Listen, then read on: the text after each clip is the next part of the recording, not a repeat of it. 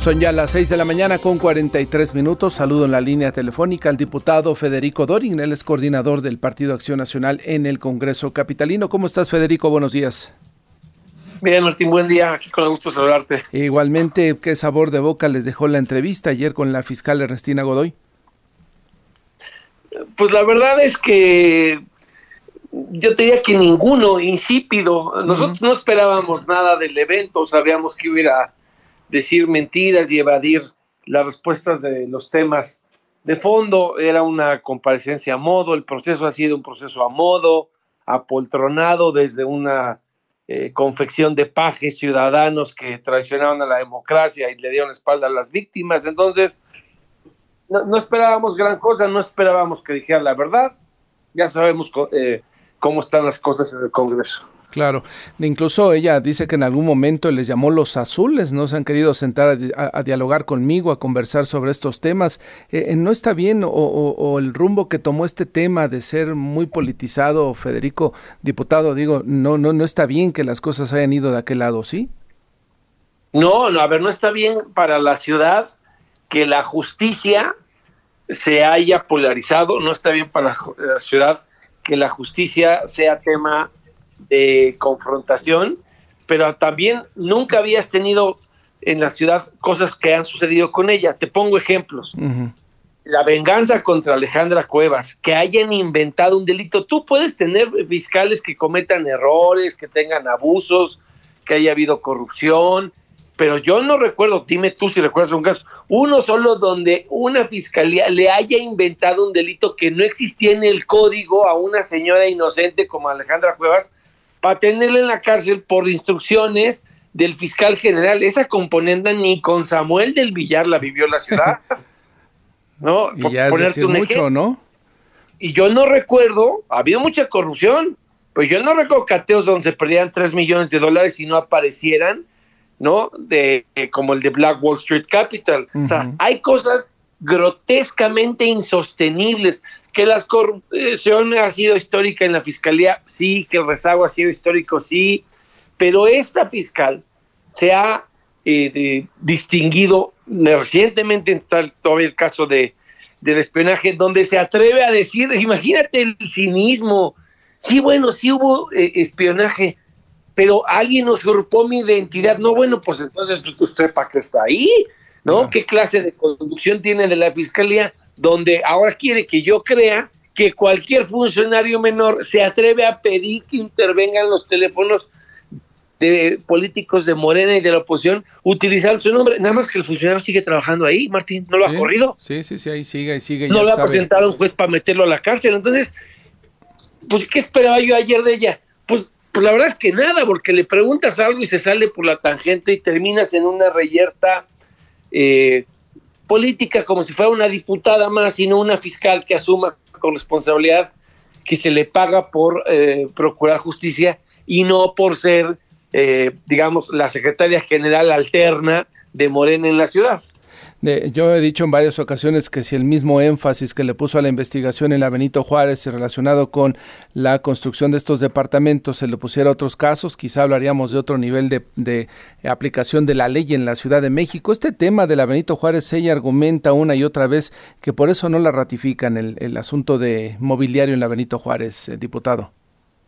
Si ayer eh, tu auditorio ni siquiera se lo preguntamos, ¿no? A ver, eh, ahí nosotros Sabemos que ella está actuando con dolo, que les, que les fabricó delitos en algunos casos a algunos funcionarios, otros han respondido por sus actuaciones, pero ese no es el tema, ni siquiera lo estamos planteando ayer. Déjame ponerte el ejemplo de, de la corrupción inmobiliaria.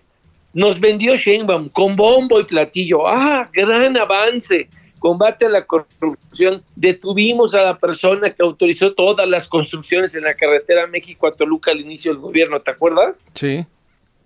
Y las suspendí, las cancelé y no sé qué tanto anuncio y bombo y platillo. Y la señora Godoy fue y metió a la cárcel a un colaborador de Sedubi que había firmado los permisos sin tener facultades. Ese señor ya salió, ese señor le ganó, su, este, su caso a la fiscal y la fiscal ni siquiera lo, lo apeló, lo recurrió, lo perdió a modo. Y yo te puedo poner, como bien dices, casos de Miguel Hidalgo emblemáticos de corrupción, no de uno o dos departamentos, de, de, de, torres de departamentos que se venden en millones de dólares que no se investigan.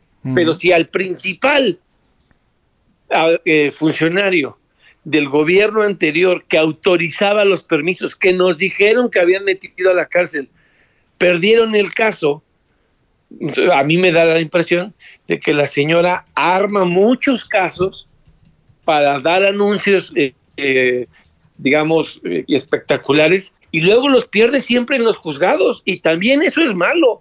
Es malo porque si sí hubo corrupción, entonces la señora es una inútil. Y si no hubo corrupción, la señora es una perversa que fabrica casos nada más para construir narrativas políticas. Como, como me la acomodes o porque no sabe litigar los casos y los pierde por inepta, o porque los fabrica y los pierde por eh, eh, eh, falsificar la información ante los juzgados. Claro. ¿Cuál quieres que escoja? Claro, claro. Diputado, requieren 44 votos. ¿Cómo va este conteo? Al parecer el PRI está flaqueando por ahí algunos legisladores afines a Rubalcaba podrían estar yendo. Eso, eso dice Adrián eh, los diputados todos salieron y confirmaron. Solo hay una diputada cuyo nombre no voy a mencionar porque no la quiero poner en la, en, la picota de la presión, pero todo el PRI ya se pronunció, confirma que va a votar en contra. Solo una. ¿Por qué? Bueno, porque es una diputada que es suplente de Lulú, que en paz descanse, que sí era muy cercana a Adrián. Lulú era una diputada entrañablemente cercana a Adrián y desafortunadamente pasó a mejor, vida hace unos meses, y ahí hay una relación, digamos, de, cierto afecto, de cierta cercanía.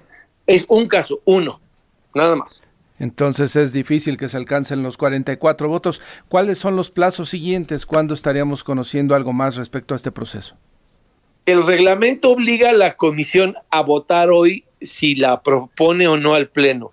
Ayer compareció, se declararon ya en comisión permanente. El reglamento dice que 24 horas después de que haya comparecido se tiene que eh, resolver. Entonces, hoy que hay sesión muy larga, hay dos sesiones, de hecho una solemne y luego la ordinaria.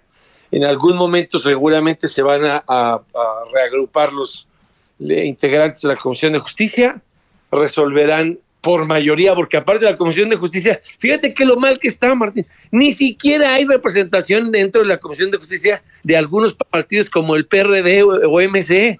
Es puro gente de Morena y unos cuantos panistas y unos cuantos periodistas que están colados, ¿no? Pero colados, como te digo, somos eh, una representación súper minoritaria, ni siquiera reflejo de la composición del Congreso.